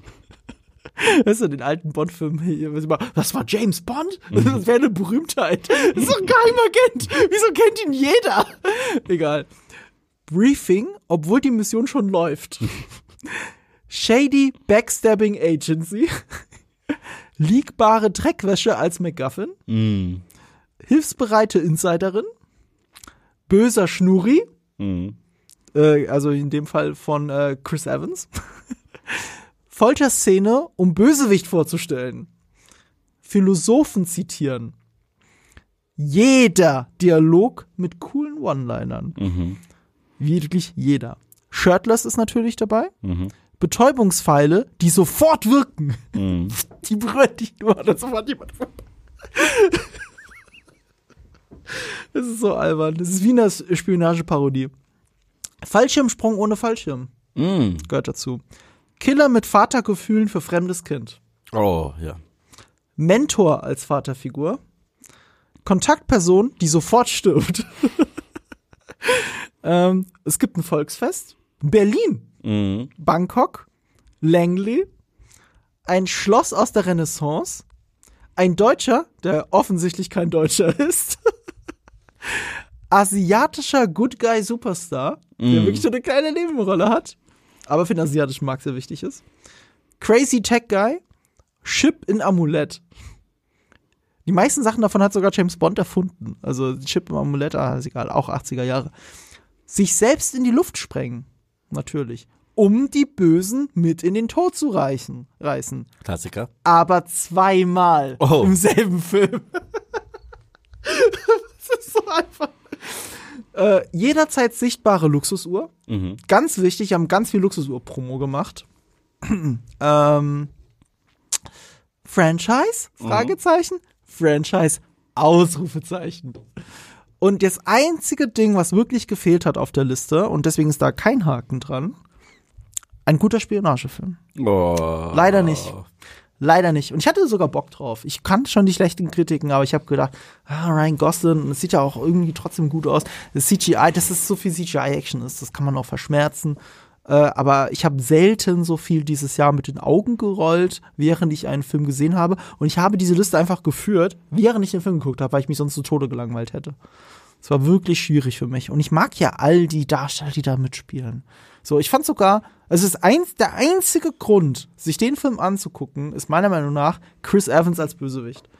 Der Das spielt kennt man ja nicht. Der overacted das so krass, äh, dass es lustig ist. Also es ist irgendwie lustig mit anzusehen, zusammen mit diesen One-Linern, die aber eigentlich alle schlecht sind, weil sie zünden nie. Du lachst meistens drüber, über die One-Liner, weil sie witzig sein sollen, Mm. nicht weil sie witzig sind. So cringe. Das hat sich wirklich, das haben die Russo-Brüder kichern im Kinderzimmer geschrieben, diesen Film. Also, schade. Dann kommen wir zu meiner Nummer Nummer zwei. zwei. Das war deine Nummer fünf. Das war meine Nummer 5. Aber warum, warum, erklär mir bitte, warum ist er noch schlechter, als ich ihn sehe? It's Morbin Time. Okay, ich fand ihn schon in unserem Podcast beschissen, ne? Weil erstens erneut die Figur Morbius eine Menge hergibt. Okay? Der Film spielt sogar in den, im ersten Drittel mit Vorbildern aus der Vampirgeschichte. Von Bram Stokers Dracula bis Interview mit einem Vampir. Und es war genau das, was ich befürchtet habe. Es war Venom mit Fledermäusen. Dieser Film ist scheiß Venom, also Venom 1 mit Fledermäusen. Das ist Venom gen- 1 war wenigstens unterhaltsam. du mochtest, du mochtest Venom 2 mehr. Ich mag ihn, so. mag ihn mehr, aber Venom 1 ist auch beschissen, aber ähm, er ist zum gewissen Stimmt. Grad unterhaltsam. Das Charismaloser, charismaloser Venom mit Fledermäusen. Können wir uns darauf Das einigen? ist eine schöne Beschreibung. Charismaloser Venom mit Fledermäusen. Das ist eins zu eins, was dieser Film ist. Mhm. Und also, ich fand den schlimmer als Black Adam, weil Black Adam, so scheiße wie er war, ständig mit den Augen gezwinkert hat. Dieser Film hat sich ernst genommen. Dieser Film hat sich zu ernst genommen, dafür, dass er so doof war. Ich will ja einen ernsten Morbius-Film, aber dann nicht so ein Blödsinn. aber, aber Jared Leto hat doch Method Acting dafür gemacht. Ja, er hat sich wirklich, er, er, er, hat- sich- wirklich in Vampir verwandelt. Ja. Und da gibt's diese Szene. Das Krasse ist, was Black Adam und Morbius gemeinsam haben, in beiden Filmen hat der Protagonist kein Arc. In beiden nicht. Also in einem kommt er einfach zurück und sagt, ich habe Kräfte. Im anderen kriegt er die am Anfang und sagt, ich habe Kräfte. Und das ist es, okay? Ähm, die bringen, die packen den ebenfalls voll mit Charakteren, wie zum Beispiel Tyrese. Man vergisst voll, dass der im Film ist. Jared Harris. Man vergisst voll, dass der im Film ist. Und dann, die Action in dem Film war schlimmer als die in Black Adam, weil ich wirklich nichts erkannt habe. Also da im finalen Kampf, wo diese ganzen CGI-Fledermäuse sind, habe ich nichts erkannt. Das war einer der schlimmsten finalen Fights, die ich je gesehen habe. Die Motivation übrigens von Matt Smith, den wir ja lieben in House of the Dragon, einfach böse sein zu wollen, aus dem Nichts, weil er hat das gleiche bekommen wie Jared Leto, aber er sagt, ja, lass mal böse sein. Okay. Und Naja, er wollte böse sein, weil er geheilt werden wollte. Ja, nein, aber, aber er hat ja richtig Spaß daran auch gehabt, Leute dann tot zu machen. Er Also Sadismus. ja, genau, also hat er einfach Spaß gehabt. So. Ja. Und das war furchtbar. Ähm, ich fand ja das CGI beschissen. Ich finde, Morbius sieht kacke aus, wenn er als Morbius rumläuft. Ich finde, er sieht kacke aus, wenn er sich verwandelt. Aber das Schlimmste, worüber ich am meisten gelacht habe, war die offensichtliche Tatsache, dass dieser Film ursprünglich vor No Way Home hätte kommen sollen und so ein bisschen Bindeglied sein sollen zwischen dem Sony-Universum und MCU und den krasser Strich durch die Rechnung gemacht wurde, weshalb ein Adrian Toomes, der im Trailer zu sehen ist und ein Spider-Man-Poster, wo drauf steht Murderer wegen Quentin Beck, was im Trailer zu sehen ist. Das Trailer haben die einfach, das Poster haben die rausretuschiert, ist nicht mehr drin, obwohl sie uns mit Spidey-Anspielung geteasert haben. Und dieser Film hat die beschisseste Post-Credit-Scene, die ich je in meinem Leben gesehen habe, weil sie so sinnbefreit ist, dass ich mich bepisst hab vor Lachen. Also, Morbius, äh, nicht Morbius, Adrian Toomes wird in dieses Universum gesappt durch den Strange-Zauber. Okay? Warum er da übrigens bleibt und nicht zurückgeholt wird wie der Rest, obwohl das ungeschehen gemacht wird am Ende? Keine Ahnung. Er landet in irgendeinem Gefängnis, wird dann befreit, sagt dann, hm, ich wurde durch Magie, und dabei kennt er gar nicht Magie. Also er hat sowas noch nie erlebt. Er hat so noch nie irgendwas Übernatürliches erlebt. Ja? Und sagt, Spider-Man muss dahinter stecken. Ich so, wie kommst du darauf? Bist du bescheuert? So, also wie, wie, wie kommst du darauf, wenn auf einmal etwas Übernatürliches passiert, dass dieser kleine Teenager, der deine Tochter gedatet hat, dich gezaubert hat? Das ergibt keinen Sinn. Und dann trifft er sich mit Morbius, den er nicht mal kennt. Es gab wahrscheinlich Szenen zwischen den beiden, die komplett gecuttet wurden, aber er kennt ihn nicht. Ja, gab's auch. Und Morbius trifft ihn irgendwo in der Wüste und sagt er, hey du, du bist Vampir, oder? Ja. Wollen wir zusammen böse sein? Und Morbius sagt, okay. Und ich, hä? Äh, War nicht Morbius am Ende der Held? Wieso, und, und warum wollen die sich jetzt an einem 15-Jährigen rächen? Das ergibt keinen Sinn. Ähm, das einzige Positive, was ich aber da noch in Erinnerung habe, ist halt das Interview mit Jared Leto. Achso, ich dachte die Tatsache, dass der Film endet, aber ja. Die Tatsache, dass der Film endet, ja, vielleicht auch. Also ich war wirklich, also Fairness halber, ich dachte, der Film wird scheiße. Ich habe zwei Videos zu beiden Trailern gemacht und gesagt, das sieht kacke aus. Guess what, der Film war kacke. Also fair. Aber das entschuldigt es nicht. Und ich, äh, was Witzige ist, dieser Film hat ein Phänomen für mich gehabt. Auf der einen Seite habe ich fast jede Minute gehasst, die ich in diesem Kino gesessen habe, um ihn zu sehen. Und auf der anderen Seite hat er sich trotzdem nicht lang genug angefühlt. Das muss man erstmal schaffen, beides zu haben. Weil ich hatte das Gefühl gehabt, dass die irgendwie 30 Minuten an Character Building rausgeschnitten haben, weil es nichts gab. Ja. Ja, Mist. kann schon sein. Und er hatte diesen Blaustich, diesen hässlichen, den, den Sony immer macht, wenn, wenn sie einem Regisseur reingrätschen. Den gab es das erste Mal in The Amazing Spider-Man 2 mit dem Franchise-Keller. Äh, ja. Und dann gab's das, ja, das, war, das war der Franchise-Keller, Ja. wo es auf einmal Doc Ock Arbor alles gab. Und dann äh, gab es den noch mal. Aber ich glaube, Amazing Spider-Man 1 hat doch auch schon diese Farbkorrektur. Nee, nee, äh, Sony Ama- Blau- ähm, ja, aber Amazing. Spider-Man 1 hat noch genügend Szenen, die sind halt dunkel, aber haben auch genug diesen MTV-Look, den äh, Mark Webb so gut kann mit äh, 500 Days of Summer. Aber Teil 2 merkst du halt absolut, das war nicht mehr ein Mark Webb-Film, das war ein Sony-Film. Und äh, den gleichen Look hat auch Venom. Diesen Venom 1 ist ja ein unfassbar hässlicher Film. So, und dieser Film war auch so hässlich. Also er war so unfassbar hässlich. Und du kannst sagen, was du willst, Venom 2 sieht viel besser aus. ja, okay, Wenn er aber schon von äh, Dingsbums ist, vom Stammkameramann von Tarantino. ja, äh, der, natürlich sah der besser aus. äh, Ähm, Richard Richardson? Ja, Ja. Naja, auf jeden Fall, It's Morbin Time. Wenn es ein Sequel gibt, das It's Morbin Time heißt. Robert Richardson. Ja, Robert. Robert. Aber weißt, du, weißt du, warum ich, weißt du, warum ich mich gerade erinnern kann? Habe ich dir das mal erzählt? Was? Eine Freundin von mir, Grüße gehen raus, Conny Klapper, die hat Hateful Eight mit Tarantino gedreht. Stimmt, hast du mir Die erzählt, ja. Assistentin, ja. Und sie sagt zu Robert Richardson, sagt sie immer Bob. Mm. Weil das ist halt in Amerika ist das ja so. Und Bob also Robert wird zu Bob. So wie die Kollegen von Robert De Niro ihn oft Bob nennen tatsächlich. Und Bob Richardson, das klingt noch so bei mir im Ohr. Und deswegen dachte ich, ach stimmt, Robert. Also, wenn es ein Sequel gibt, das It's Morbin Time heißt und die sich einfach aktiv über diesen ersten Schmutz lustig machen, bin ich am Start. Ansonsten, ich weiß gar nicht, wie sie weitermachen. Das ist halt auch so peinlich, dass es Sonys 80.000. Versuch, die Sinister Six aufzubauen und mittlerweile ist es erbärmlich. So. Ja, aber es ist auch aus der Verzweiflung heraus, weil sie Rechte nicht verlieren wollen. sie machen dann alles so. Wir haben aber nichts. Egal. Mach den Franchise-Keller rein. es ist halt so.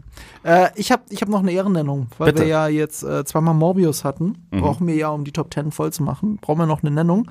Und das ist eigentlich der schlechteste Film des Jahres. Auch, also mit Abstand. Mein, wäre für dich genauso, wenn du ihn gesehen hättest. Das Ding ist, niemand hat diesen Film gesehen, außer Leute, die wie ich vielleicht auf dem Fantasy Filmfest waren. Und ich liebe das Fantasy Filmfest. Ich bin da mehrmals im Jahr. Es gibt ja äh, mindestens einmal im Jahr das Fantasy Film, Film, Fantasy Filmfest in verschiedenen Städten. Dann gibt's aber noch dieses Special Fantasy Filmfest wie äh, Fantasy, ich glaube White Knight hieß Mhm. eins mal. Ähm, äh, die Fantasy Filmfest Nights und so weiter und so fort. Und natürlich guckt man da auch viele Trash-Filme. Man guckt Low-Budget-Filme und, und das hat immer so einen gewissen Charme. Das ist in Ordnung. Das ist, es muss nicht super geil sein, alles, was man sieht. Man sieht aber auch Phänomene wie Pig, einen der besten Nicolas Cage-Filme, habe ich dort gesehen. Absolut. Ähm, äh, hier äh, sehr viel, fast alle A24-Filme laufen dort immer in den Fantasy Filmfest. Du siehst wirklich tolle Filme dort. So ist es nicht. Und The Seed, so heißt der Film, ist halt ein Low-Budget Horrorfilm mit, ich weiß auch nicht, was soll da drin sein? Viel aus den 70ern, also den 70er Bereich, ähm, isolierte Gruppe, aber übernatürliche Sachen passieren, die mit Aliens zu tun haben, mit ganz starken, verrückten Bildern und lauter Musik. Es sind nicht mal so schlechte Bilder. Das Ding ist, The Seed ist aber so billig gefilmt. Ich kann ihn, obwohl er der schlecht bewertetste Film ist dieses Jahr bei mir, also mit einem halben Stern auf Letterbox, trotzdem nicht auf die Eins setzen, weil es ist unfair, ihn dann Morbius gegenüber zu halten. äh, aber trotzdem muss ich ihn jetzt als Ehrennennung wenigstens nennen. Und The Seed beschreibt, äh, also wie beschreibt man diesen Film? Im Prinzip geht es um drei Frauen, die einen Urlaub machen wollen, irgendwo Richtung mexikanische Grenze und haben dafür so, eine, so ein Haus von, ich glaube, vom Vater von einer von denen oder sowas. Und, äh, und äh, anscheinend, anscheinend landet ein Alien-Meteorit irgendwo da in der Nähe. Und dieses Alien, diese eklige, hässliche Puppe, aber das ist ein praktischer Effekt, Kudos dafür, liegt irgendwo da im Garten rum und sie wissen nicht, was sie damit tun sollen. So, das ist die Prämisse und die ist gar nicht so schlecht. Nö. So, und jetzt sage ich dir, warum der Film für mich verliert, ohne dass ich den Film zu sehr spoilern muss oder weiter reden muss über diesen Film. Erinnerst du dich an Prometheus? Ja. Was war das große Problem, das alle Menschen mit Prometheus hatten? Kluge Menschen benehmen sich wie Volltrottel. Richtig. Stell Ali dir vor, Alien Covenant hat's noch auf die Spitze getrieben.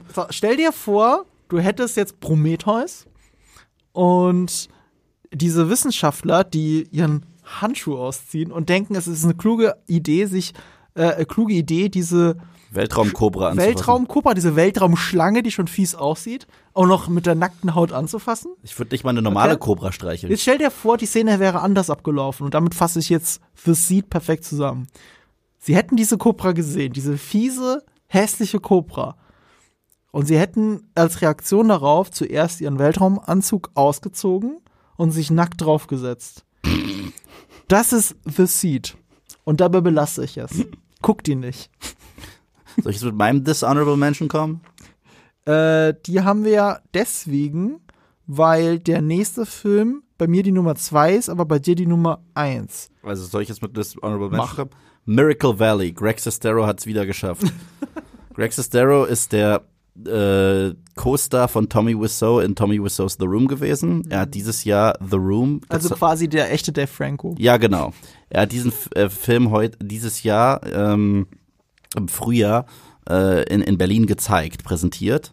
The Room bei so einem Special Screening. Ich war da, war mega lustig.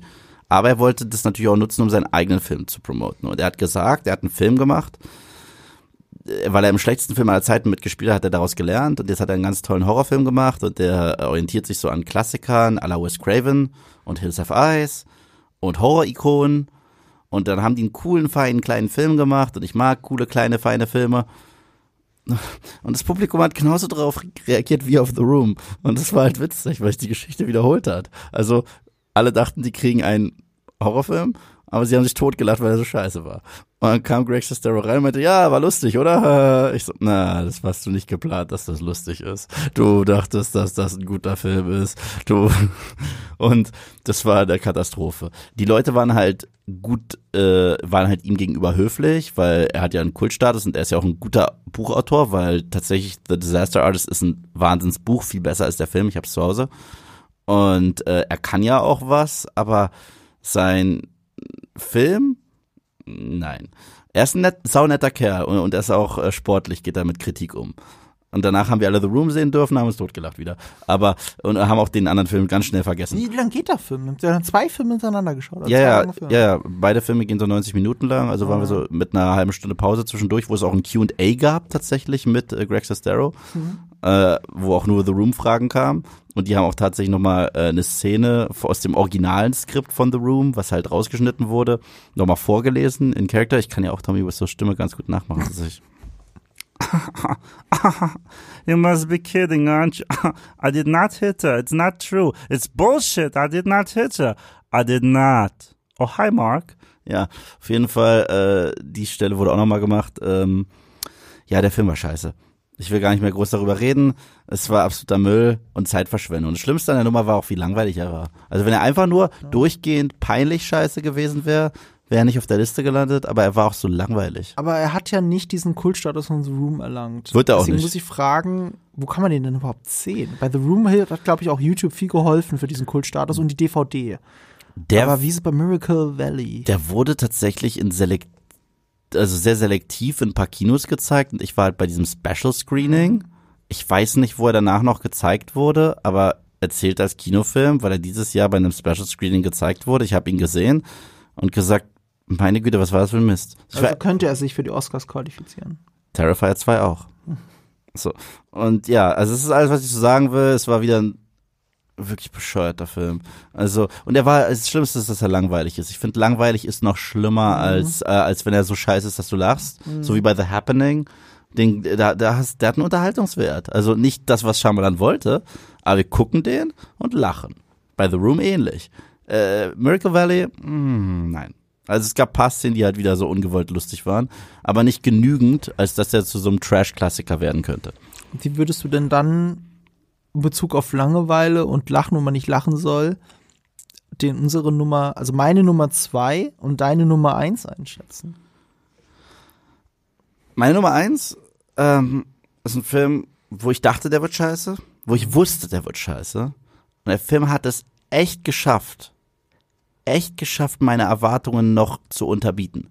Und das muss man schaffen. Ich bin wirklich mit der letzten Erwartung reingegangen. Mit, das wird der größte Mist. Und es wurde ja, aber er wurde so viel größer. Er wurde so wie der große Haufen Mist, den Jeff Goldblum sich selber anguckt. So. Und, aber rede du erst mal über deine Nummer zwei.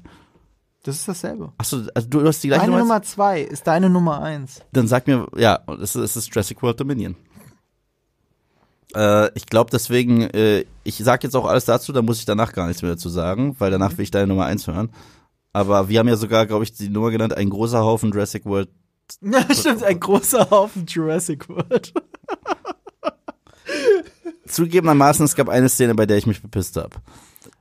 Kannst du raten, welche? Ja, also die, wo Jeff Goldblum halt kommentiert, äh, dass das alles Quatsch ist. Nö, da habe ich nicht gelacht. Da habe ich mit dem Kopf geschüttelt und gesagt, das ist faul, weil der Film ist ja wirklich scheiße und das jetzt zu sagen und das Drehbuch zu schreiben ist feige. Aber da habe ich gelacht. Da habe ich sehr laut gelacht. Wie hat er das nochmal genau gesagt? Was war das Wording? Jurassic World. Um, uh, uh, Not a fan. not a fan. Not a um, fan. Jurassic, uh. Ja. Ja. Life um, uh, um, finds uh, a way. There it is. Uh. Nee. Oh, und ähm, Der aber Jeff Goldblum ist echt gut. aber Dingsbums hier. Ähm, es gab eine Szene, bei der ich mich bepisst habe. Und zwar, ich vergesse es jedes Mal, wie diese Kragenechsen-Dinos heißen. Aus, so, aus Teil 1. ja, äh, diese Spucker. Genau. Ähm, äh, weiß ich auch nicht mehr. Ja. Aber ihr wisst. Ihr wi- wisst, welche ich meine. Es war eine der besten Szenen in Teil 1. Es war übrigens die Szene, wo ich als Kind Schiss vorhatte. Und, Ja, ich, und, und äh, Jurassic Park 1 ist einer meiner Lieblingsfilme auf der Welt. Das ist mein Top 10 meiner Lieblingsfilme aller Zeiten. Und es gibt eine Szene, wo drei von den Viechern kommen, weil mehr ist besser. So, es war halt auch die, das ist wirklich die Denke. Und Bryce Dallas Howard wird von dreien davon angegriffen. Und einer davon, der wirklich so nah an ihrem Gesicht ist, der wird auf einmal gegrapscht, das ist Chris Pratt, und nimmt diesen Dino am Hals und kloppt ihn und wirkt ihn tot. Und es sah halt eins zu eins aus wie ein Skit aus der Muppet Show, wenn Kermit aus dem Bild gezogen wird. Und ich hab lautstark gelacht. Das war so lustig. Aber ansonsten, ja, hat mir der Film, es gab Fast and the Furious ähnliche Szenen. Es gab Dr. Evils Traum ist wahr geworden. Es gab Raptoren mit Laserbeams. So, also, und auch, dass sie diesen Johnston zurückgebracht haben. Diese Szene, Johnston, Johnston, nobody cares. Ja, Nobody Cares, richtig. Und das ist jetzt James Bond Bösewicht und Nee, ein nee, neuer nee, Schauspieler. es ist Steve Jobs. Ja, Und aber das es, macht's noch schlimmer. ja, aber es soll, aber es soll ja äh, der, der, der Charakter sein, der von einem anderen Schauspieler gespielt wurde in Teil 1. Das soll er ja sein. Das ist derselbe Schauspieler. Nein, ist er nicht. Ist er, äh, nein, ist er nicht. Der Schauspieler, der ihn hier spielt, ist der. Nee, das ist derselbe Schauspieler. Nein, nein, ich wette mit dir jetzt hier um 500 Euro. Es ist nicht der gleiche Schauspieler. Warte mal, habe ich das jetzt falsch Henry Wu ist der gleiche. Aber der Johnston ist ein anderer Schauspieler, weil ich kenne diesen Schauspieler aus einer J.J. Abrams Serie namens Six Degrees. Und der Typ, der damals ihn gespielt hat. Ich glaube, ich habe schlechte Neuigkeiten für dich. Du schuldest mir 500 Euro. Oh ja, Johnston ist nicht der gleiche Schauspieler, sag ich dir jetzt. Das habe ich das falsch in Erinnerung? Gib mir Das besser nicht mir die gleich. Hand, sonst musst du mich bezahlen. So. Oder ist der andere gestorben? Warte mal. Johnston äh, ist, ist es nicht. Ist es wirklich nicht. Das wirst du sehen. Und du wirst gleich ganz, ganz gut, dass du mich die Hand gegeben hast. Und Ja, lustig, mag dass das. sein. Ich, es, ihr, ich, ich weiß es eigentlich ganz genau, aber in meinem Kopf habe ich alles über diesen Film herum vergessen. Ganz ehrlich, als wir die Liste gemacht haben, habe ich sogar vergessen, dass der Film dieses Jahr war. Ja, ja. Ich weiß wirklich komplett. Naja, wir können es auch nach, nach dem Dingsbus nochmal Nee, nachgucken. nee, ich gucke jetzt parallel. Hier googelt der Okay. Chef noch selbst, wie es so schön heißt. Red weiter, red Ja, weiter. also- Louis Johnsons Campbell Scott heißt der Schauspieler. Ja, zeig ihn mir. Und Campbell Scott. War nicht in, war Warte nicht, mal. War nicht in Jurassic Park 1. Jetzt mach mal langsam. Äh, wo sieht man das mal die Das ist, der, Filmografie? das ist der, der Peter Parkers Vater gespielt hat in Mark Webb's Das Amazing stimmt, das Spider-Man. stimmt, das stimmt, das, das ja, ist der. und der Typ in, äh, in Jurassic Park hatte schon äh, Glatzenansatz oben. Mhm. Und äh, dieses Hawaii, äh, der, der ist doch zu Dennis Leary gegangen im Hawaii-Hemd, das ist nicht der gleiche Schauspieler. Und äh, der war sogar ein bisschen fülliger. Und äh, Da hast du natürlich recht, der war das nicht. nee, Gut, dass sie nicht gut, dass du Hand mir nicht die Hand gegeben hast. Aber wie komme ich denn drauf? Dass es Hätte die hätte doch 500 sein Euro gut gebrauchen können für mein Auto. Ich glaube, der, äh, der andere Typ hat auch aufgehört zu Schauspielern. Ja, ist die Geschichte? Keine Ahnung, aber das ist jetzt eh egal. So, äh, Hauptsache jetzt ha haben wir das jetzt geklärt. Aber ja, Jurassic World Dominion ist eine absolute Katastrophe. Also da, d- weißt du, und, und das tut halt auch weh, weil der erste Film ist ein Meisterwerk. Der erste Mhm. Jurassic Park Film ist ein absolutes Meisterwerk, einer der besten Filme, die je gemacht wurde. Und ich kenn, es gibt jetzt eine ganze Generation, die mit diesen Jurassic World Filmen aufwächst. Und die verdient es halt nicht, in einem Atemzug genannt zu werden mit Jurassic Park. Und der hier am wenigsten. Und ich dachte wirklich, nicht, dass sie noch schlimmer werden können als Jurassic World 2. Ich dachte nicht, dass das noch geht. Aber sie haben es echt geschafft. Dieser Film war eine, es ging um fucking Heuschrecken in einem Dino-Film. Und, und selbst die Prämisse ist ja spannend, also trashig, aber spannend, wenn du wirklich jetzt Jurassic World hättest. Das heißt, eine Welt, in der Dinos und Menschen jetzt im gleich, gleichen Ökosystem sind. Da machen sie ja gar nichts draus. Das zeigen sie in einem Nachrichtenbericht in den ersten 40 Sekunden und danach machen sie gleiche Scheiße wie immer, nur in Trash. So. Hast du es jetzt gefunden, Marco? Äh, Louis Dodgson heißt er natürlich. Ich habe den Namen nicht mal richtig auf die Kette gekriegt. Äh, gespielt von The, the, the Portrait by Cameron Thor heißt er. Der siehst du. In, in, in Jurassic Park 1. Cameron Thor. Hast du noch ein finales Verdikt für Jurassic World Dominion? Es ist auch so blöd, dass ich das nicht mehr richtig wusste. Lustig. Hast du noch ein fina- finales Verdikt? Äh, ja, ich weiß. Ähm, schlimm. Das ist halt wirklich schlimm. Dann macht das. Schlimm. Äh, Ja, ist ja so, ne? Also, ich fand das so lustig, dass, äh, ich glaube, in Letterbox habe ich ihn ja auch so zerrissen. Ach, stimmt, wegen dem Meta-Kommentar mit I'm not a fan. Ich habe mein Letterbox-Review ist einfach nur, Jeff wie Jeff zitiert. Goldblum selber sagt, dem Film Jurassic World, not a fan. Und der Plot, Ja. Plot mit diesem Klonmädchen auch wieder? Äh, Es ist eh bescheuert, aber gut, wenn du schon all in bist mit dem, also du musst den zweiten auch fortführen, also insofern. Und, und ähm, ich habe so viel Response darauf gekriegt. Äh, der ist ja gar nicht so schlecht. Ja. Und so weiter und so fort. Ich fühlte mich gut unterhalten. Ey Leute, ich habe so viel in den Augen gerollt in dem Film. Ich fand, ich fand ihn nicht mal gut inszeniert. Und ich finde Jurassic World 1 überraschend gut inszeniert. Ich finde Teil 2 wohlgemerkt besser inszeniert als 1. Ich finde Colin Trevorrow ist fürchterlich generell in seiner Inszenierung. Ich, ja, guck mal, in Jurassic World 2 stoßen sich an einer Stelle Dinos den Kopf an der Decke. Das Ja. ist etwas, wo ich sage, okay, dann, das ist nicht gut inszeniert. Aber Dingsbums hier in ähm, äh, Jurassic World Dominion, was ich halt auch lustig fand, da habe ich stimmt, da habe ich auch gelacht. Es gibt doch diesen Raptor Blue Ja, und von dem wird doch das Baby geklaut. genau. Und dann geht er zu Chris Pratt und will ihn beißen. Und Chris Pratt sagt, ich verspreche dir, Blue, ich hol dir dein Kind zurück. Und der Dino versteht das. Und sagt, okay, Dicker, ich warte auf dich. Ich sag, und mittlerweile geht dieser Move von Chris Pratt, der hat die Macht. Er kann jeden Dino damit anhalten. Jeden. Es ist, Es ist so, so eine Art Running Gag auch geworden, oder? So zu machen. ja, also, Auch in anderen Filmen habe ich das Gefühl. Irgendwo habe ich das noch gesehen dieses Jahr, nicht nur in Jurassic World. also es war wirklich schlimm. Und dass sich dafür Sam Neill, Laura Dern und Jeff Goldblum hergegeben haben und die auch so getan haben, es war auch wieder dieser Star Wars Sequel Trilogie Nummer, äh, The Epic Finale of the Jurassic Saga. Ich so, es war nie eine Saga, tut doch nicht so. Es war nie geplant. Ihr tut so, als hätte man das geplant, als es noch ein guter Film war. Das echte Epic-Finale von der Jurassic Park Saga ist der zweite Teil. Ja, Mit Ja. dem zweiten Teil perfektes Ende und alles danach einfach vergessen. ja. Nicht Obwohl ich, ich finde, der dritte ist ein spaßiger Trashfilm. Den Der kann ist- man gucken mal also als Der- Monsterfilm. Ja, als aber- Monsterfilm, aber der ist doof. Der Genau. ist, der ist doof. Aber, aber der, also wenn der dritte Teil jetzt nach den Jahren so viel besser ist als das, was wir in diesen gigantischen Mega-Blockbustern kriegen, ist das halt auch traurig. Also, ne. Ja. Uff, was ist deine Nummer eins, Marco? Das ist der schlimmste Film des Jahres, auf jeden Fall.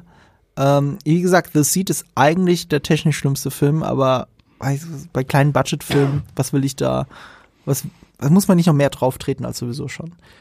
Und umgekehrt ist das hier ein Film, äh, bei diesem mittleren bis hohen Budget für so eine Art von Film, ist nie besser als eine ganz normale Black Mirror-Episode. Aber Black Mirror, das ist eine Anthology-Serie auf Netflix, ähm, ist halt so viel besser erzählt und so viel cleverer und hat so viel Layer. Es gibt eigentlich meiner Meinung nach sogar keine schlechte Black Mirror Folge. Selbst eine schlechte Black Mirror Folge ist immer noch eine okaye Folge, an die ich mich auch erinnern werde. Du kannst eine Black Mirror Episode eigentlich nicht vergessen. Und das ist eine Anthology Serie, immer andere Figuren, immer andere Prämissen, aber das brennt sich dir ins Gehirn und du denkst drüber nach. Bei diesem Film denkst du nicht groß drüber nach, sondern du wunderst dich, dass es so plakativ dumm ist, was sie sagen. Es ist Don't Worry, Darling. Don't worry, darling, ich habe so viel Schlechtes davon gehört, dass ich gesagt habe, ich will ihn nicht mehr gucken. das Geilste ist ja auch, man fragt sich die ganze Zeit das Drama dahinter. Das war ja wirklich passenderweise zu dem Zeitpunkt, wo es auf dem Fantasy Filmfest auch gezeigt wurde, parallel passiert ist. Und die Hauptfrage, die ich mir gestellt habe, ist, hat es sich gelohnt? Hat es sich gelohnt, dass sich der halbe Cast und die Regisseurin äh, Olivia Wilde, dass sie sich zerstreiten und fetzen und dass es durch die Medien getragen wird ähm, für diesen Film? Weil das kann ja sein. Kann ja ein geiler Film dabei rauskommen. Und das haben sich viele gefragt. Ich habe äh, an irgendeiner Stelle von, was war es denn bei dem besten Film des Jahres, habe ich von einem Vor- habe ich habe ich eine Stelle vergessen. Es gab noch einen Kinosaal, den ich erlebt habe, wo, der letzte Platz wirklich ausverkauft war. Das war die Premiere, äh, der, der Eröffnungsfilm vom Fan diesjährigen Fantasy Filmfest. Und das war nämlich Don't Worry Darling. Weil parallel, einen Tag vorher, war die Cannes-Premiere. Und da ging dieses Bild viral mit den Leuten und wie sie sitzen und wie viel Abstand da ist und wie sie sich nicht angucken und sich alle gefragt haben, hat Harry Styles gerade Chris Pine angespuckt oder nicht? Schrödingers Spucke? Ist es passiert oder nicht passiert? Wir wissen es bis heute nicht mit hundertprozentiger Sicherheit, auch wenn Chris Pine sagt, da ist nichts passiert. Man weiß es ja trotzdem nicht. so. Hat nicht, war alles hat ein nicht, Tag hat vorher. nicht Chris Pine über den Film gesagt, What I really like about this movie is that it's a movie. Eben nicht Chris Pine. Das war Harry Styles. Achso, okay. Chris Pine saß daneben und du siehst, wie er innerlich stirbt. Ja. Das ist ja gerade jemand, der von Schau er als Schauspieler, der sein Leben lang ja wirklich mit Herzblut spielt. Chris Pine ist ja echt toll. Ja, ja. Einer der Lieblingsschauspieler seiner Generation von Quentin Tarantino. Der ist auch toll. Na? Also Chris, ich liebe Dann, Chris dann Pine. natürlich war das Harry Styles, aber Und Harry Styles saß daneben und hat wie ein Vollidiot sowas gesagt. Natürlich kann dir sowas rausrutschen. Ich rede die ganze Zeit wie ein Vollidiot. Deswegen habe ich auch vorhin das mit Dodson verkackt. Ähm, ich hätte Aber- aber alter Falter. Harry Styles. Und der ist ja auch nicht so schlecht. Ich meine, in äh, hier in Dunkirk ist er super. Ja. So, gibt, da gibt's nichts einzuwenden. Aber wie ein, ein, ein schlauer Tweet mal dazu gesagt hat, ach, deswegen hat Christopher Nolan ihn nicht so viel reden lassen. Gerade wenn man Don't Worry Darling sieht. Ähm, wo es äh, auch ins sehr Plakative reingeht. Also die Ja, haben das war ja schon im bewusst, Voraus. Ich Was Olivia. Wilde schon so alles von Ja. sich hat geben lassen, hat mich schon immer mehr abgeturnt. So. Es, es war echt schwierig so. Also Der Trailer denkt- sah gut aus. man, man ist an dem Punkt, wo man sich sogar überlegt, ja, der Trailer sieht wirklich gut aus. Äh, ein, po eine positive Sache hat der Film übrigens. Florence Pugh macht eine super Performance. Aber macht sie immer. Ja, genau. Die also, kann nicht schlecht Sie spielen. ist halt auch phänomenal in Black Widow. Sie ist phänomenal in allem. Also Midsommar. Ich fand den Film nicht gut. Ich fand ihn ehrlich gesagt ziemlich furchtbar. Aber es lag nicht an Pew. Und äh, es liegt schon viel am Film selbst. Weil selbst in Harry Styles, ne, das, was er in dieser, ich meine, die Prämisse ist ja, es gibt eine super ideale Welt, die genau den 60er Jahren äh, des Vorort Amerika in der Wüste nachempfunden ist. Und äh, da werden die Frauen, da sind wir schon bei der Message, halt wie, äh, wie Sklaven, Hausfrauen gehalten, leben aber gleichzeitig in einer Art perfekten Welt, in der sie sich keine Sorgen um irgendwas machen müssen und den ganzen Tag Sex haben mit Harry Styles. Ich weiß, es war auch so ein Tweet, der viral gegangen ist. Ich verstehe das Problem bei diesem Film nicht. Eine Welt, in der äh, ich tun, äh, in der es mir perfekt gut geht und ich keine Sorgen habe und Harry Styles mich den ganzen Tag äh, Glücklich macht. Glücklich macht. Gerettet für glücklich YouTube. Macht Gerettet für YouTube. sehr glücklich macht. Ähm, wo ist das Problem? Und das stimmt tatsächlich. Es ist ein dummer Gag. Es ist gleichzeitig, der Film kritisiert dieses Frauenbild. Völlig zu Recht. Er kritisiert dieses Frauenbild an eine patriarchale Welt. Gleichzeitig konterkariert er es aber. Gleichzeitig sagt er dir, aber denen geht's auch in Wirklichkeit gut. Und wenn du, wenn du, wenn du in die, in die andere Ebene des Films guckst, die mit einem Spoiler zu tun hätte, dann merkst du, ähm, äh, dass einiges der Message eben das konterkariert. Und es ist auch so, dass Harry Styles auch deswegen wahrscheinlich gecastet wurde, weil er Harry Styles ist, weil er so aussieht, wie er aussieht. Perfekt eben, ne? Und es gibt Momente, da wollen sie ihn nicht perfekt aussehen lassen. Das Gegenteil Norris erreichen. ist perfekt, Aber wie machen sie das? Wie, wie machen sie, wie nehmen sie Harry Styles das weg? Stell dir einen möglichst plakativen Weg vor, das zu machen. Der Film geht ihnen. Super fettige, lange Haare und Pickel. Also wirklich, also wirklich, als hätte ein Kind dieses Drehbuch geschrieben. Oder umgekehrt, es inszeniert. Es ist so dumm und plakativ. Und äh, geradezu frauenverachtend in vielen Momenten, obwohl es so positiv Frauen gegenüber sein soll. Es ist ein feministisches Statement. Aber es ist ein dummes feministisches Statement, das echte feministischen Progress kaputt macht. Ich, ein Beispiel dafür. Alle Männer in diesem Film, und ausnahmslos alle Männer in diesem Film, sind Schweine. Alle Frauen sind Opfer. Bis auf eine. Es gibt eine Frau, die ist eigentlich ein Kollaborateur. Ein Opportunist, wenn du so willst. Die mit dem Bösen paktiert. Und diese Frau ist, ihr größtes Verbrechen ist, dass sie ihre Kinder liebt und für die Kinder da sein möchte. Es gibt in diesem Weltbild, das der Film aufbaut, ist eine Frau, die zu Hause sein möchte und Kinder haben möchte und dieses Leben, das ich gerade beschrieben habe, als lebenswert empfindet. Sie ist gleichzeitig der Bösewicht. Und das ist alles sehr schwierig mit der Message. Dazu kommt, dass Modernes die, Hollywood für euch, Leute. das Einzige, was mich ja wirklich einigermaßen angetrieben hat, war, war dieses Mysterium. Weil der Film sieht übrigens toll aus. Er ist dumm geschnitten, aber er sieht toll aus. Was ich damit meine ist, ähm, Kamera sieht schön aus, es ist aber dumm zusammengeschnitten. Also es gibt zum Beispiel eine Melodie. Eine Melodie, die wichtig ist für die Hauptfigur. Sie summt sie immer wieder. Und was machst du in so einem Moment nicht? Das Einzige, was du als Regisseurin in diesem Moment nicht tun darfst, eine andere Melodie drüberlegen. Die, die, sie, sie spielt Hintergrundmusik ab, die eine andere Melodie ist. Ich habe die eigentliche Melodie noch nicht mal gehört richtig, die Florence Pugh die ganze Zeit summt. Jedes Mal läuft was anderes im Hintergrund, während sie gerade diese Melodie summt und das soll aber ein wichtiger Moment sein. Es ist wirklich dumm inszeniert. Es gibt auch einen Moment, das ist so eine Action-Szene, eine Verfolgungsjagd in der Wüste. So, und was der Film sprichwörtlich macht, ist, gegen den einzigen Baum in der Wüste fahren. Es gibt im Umkreis von drei Kilometern nur einen Baum und jemand fährt voll Karacho dagegen. Es ist jetzt kein Spoiler, weil ich schreibe es, aber das Ich passiert. glaube, das sieht man sogar im Trailer. es ist dumm. Leute versuchen Autos aufzuhalten, indem sie die Autos festhalten wollen.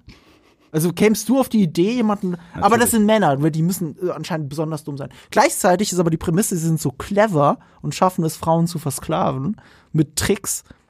Aber offensichtlich denken sie, man kann jemanden aufhalten, indem man das Auto festhält. Es ergibt keinen Sinn. Der Film widerspricht sich die ganze Zeit.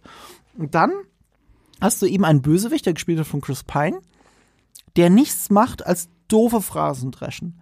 Ich saß so wirklich die ganze Zeit da und habe mich gefragt, alles, was er sagt, alles, was er sagt, ergibt keinen Sinn. Es ergibt nicht mal aus seiner Perspektive Sinn. Es ist, sind hohle Phrasen.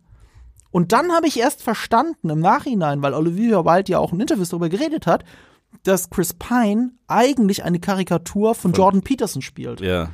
Und das ist noch ein größerer Offenbarungseid, weil du kannst natürlich äh, die nicht der Meinung sein eines Psychotherapeuten wie Jordan Peterson, ihn kritisieren für alles, was er sagt. Ja. Das ist ja völlig in Ordnung, aber du kannst doch nicht so an ihm vorbeireden. Du kannst doch nicht, du musst doch wenigstens seine Punkte aufgreifen und die dann entlarven oder so. Aber sie macht das ja nicht. es war ja so ähnlich wie Marvel Comics hat ihn zu einem äh, Red Skull Anhänger gemacht, also Echt? zu einem Nazi. Und da denke ich mir auch so, was ist bei euch kaputt geworden? So, was ist bei euch kaputt? Ich meine, mir ist ganz egal, ob man jetzt seiner Meinung ist oder nicht, aber das ist, das ist Diffamierung. Man kann ja, ja genau, man kann ja auch eine Karikatur machen, also von ihm und ihn als Bösewicht nehmen. Das ist ja alles in Ordnung, aber du, aber du musst doch wenigstens es schlau machen. Nein, nein, du musst, man- du musst hingehen, du musst Punkte Nein, nein, aufgreifen, weißt du, du musst die man- Rhetorik aufgreifen. Weißt du, was man merkt? Man merkt halt Ja. an sowas sehr häufig, Ja.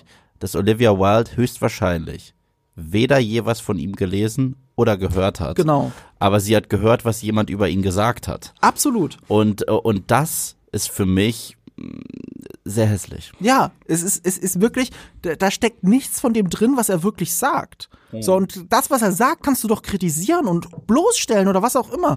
Aber du musst es doch wenigstens kurz begriffen haben und rezitieren können. Also ich weiß zumindest, ähm, Aber das kann als, als ich das mit Red Skull gesehen habe, war ich total schockiert, weil er hat äh, irgendwann mal äh, auch in seinem Buch und im Statement gesagt, der Grund, warum er überhaupt angefangen hat, sich so sehr mit äh, solchen Systemen und so weiter zu beschäftigen, ist, weil er sich schlau gemacht hat über die Grauen des Dritten Reichs und wie ihn das gebrochen hat, dass Menschen zu sowas ver- äh, möglich waren.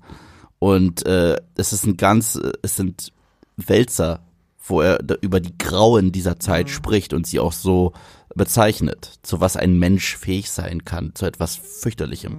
Und ihn dann als Red Skull darzustellen, finde ich total daneben. Ja, das ist halt wirklich verrückt. Und das ist übrigens genauso. Ähm, eigentlich ist Jordan Peterson ein, ein, ein, ein renommierter Antifaschist. Ja. Als Wissenschaftler, lange bevor dieses äh, ganz andere Zeug, äh, wofür er jetzt bekannt ist, Ja. überhaupt in der Welt war. Ja. So, und ihn dann aber als Faschisten darzustellen, Aber das, das mag entlarven klingen. Aber wenn du es dann nicht schaffst, seine Talking Points aufzunehmen, weil du sie nie wirklich selber gehört hast, dann ist, dann entlarvst, entla- entblößt du dich halt selber. Ja. Und das macht halt Olivia Wilde in dem Film auch. Und um es ganz anders runterzubrechen, ohne dass ihr über Philosophie nachdenken müsst oder so, die genau gleiche Geschichte habt ihr schon 500 Mal gesehen. Also die ganze Grundprämisse, ohne, ohne das Mysterium aufzulösen, ihr kennt das bereits. Und zwar 100 Mal besser.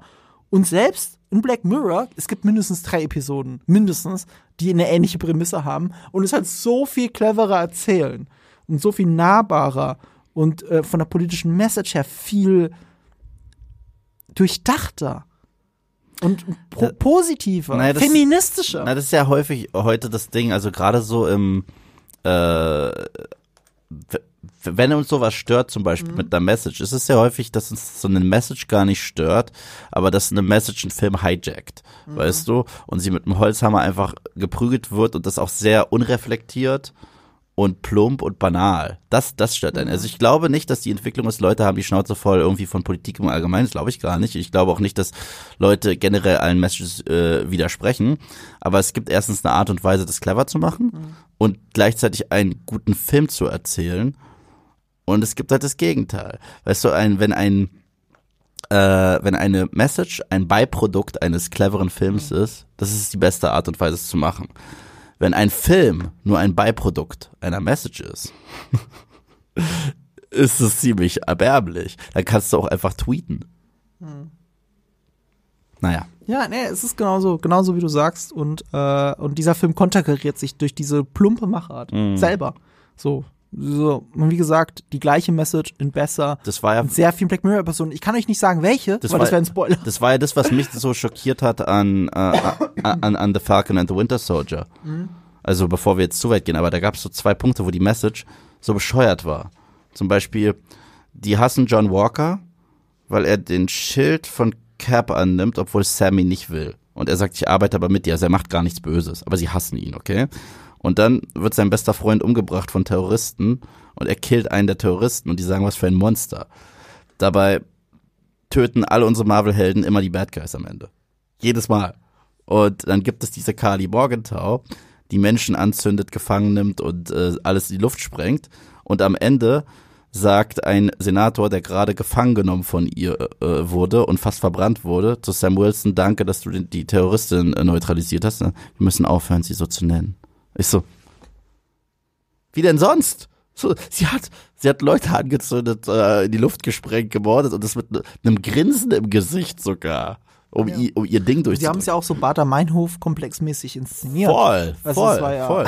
Aber, aber die wollten mir suggerieren, ich soll John Walker hassen und mit ihr Mitleid haben, weil als die Hälfte der Welt weggesnappt wurde, sind die in Häuser eingezogen, die denen nicht gehören. Und jetzt, wo die wieder da sind, dürfen sie da nicht mehr wohnen. So, Das klingt schon sehr elitär. ja. Dass ja. das der Grund ist, um andere Menschen umzubringen? Ja, ja, ja. Schwierig. So, so, ich, ich hatte ein Haus, das mir nicht gehört hat. Und jetzt ist der, ist der Besitzer wieder da. Ah, ich bring dich um. So. Das war doch ihre Motivation.